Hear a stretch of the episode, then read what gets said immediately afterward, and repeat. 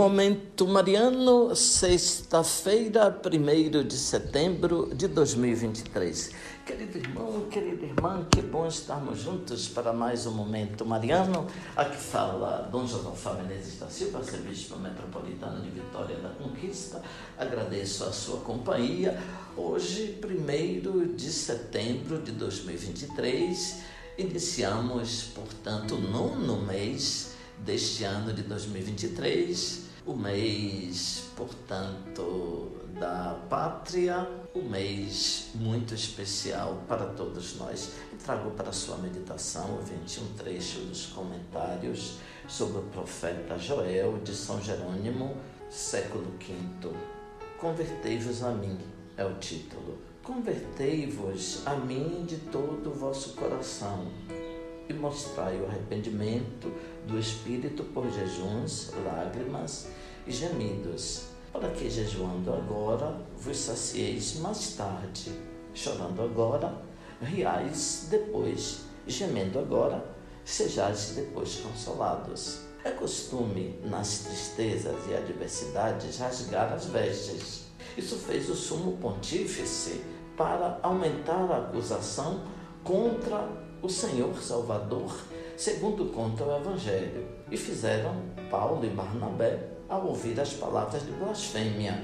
Assim vos ordeno, não rasgueis as vestimentas, mas os corações que estão cheios de pecados. Porque quais odres, se não forem rasgados, se romperão por si mesmos. Tendo assim agido, voltai ao Senhor nosso Deus, a quem vossos pecados anteriores vos fizeram afastar-vos. Não desespereis do perdão pela gravidade das culpas, pois grande misericórdia apagará grandes pecados, pois ele é benigno e misericordioso, preferindo a penitência dos pecadores à morte, paciente da imensa misericórdia, que não imita a impaciência humana, mas espera por longo tempo nossa conversão condescendente ou arrependimento do mal que intentara.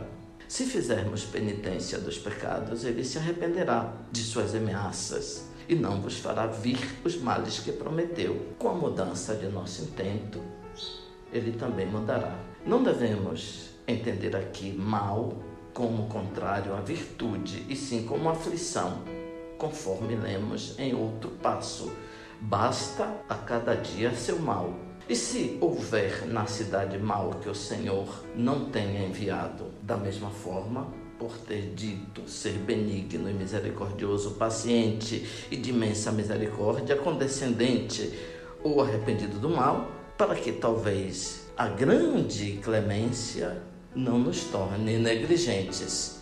Acrescenta, por intermédio do profeta, quem sabe se não voltará atrás e perdoará e deixará após si uma bênção, sacrifício e libação ao Senhor nosso Deus. Depois de ter nos dado a bênção e perdoado nossos pecados, somos capazes de oferecer hóstias ao Senhor. Ó Deus, que unis os corações dos fiéis, não só desejo, dai ao vosso povo amar o que ordenais e esperar o que prometeis, para que na instabilidade deste mundo fixemos os nossos corações onde se encontram as verdadeiras alegrias. Por Cristo nosso Senhor. Amém. Ouvinte, louvado seja nosso Senhor Jesus Cristo, para sempre seja louvado.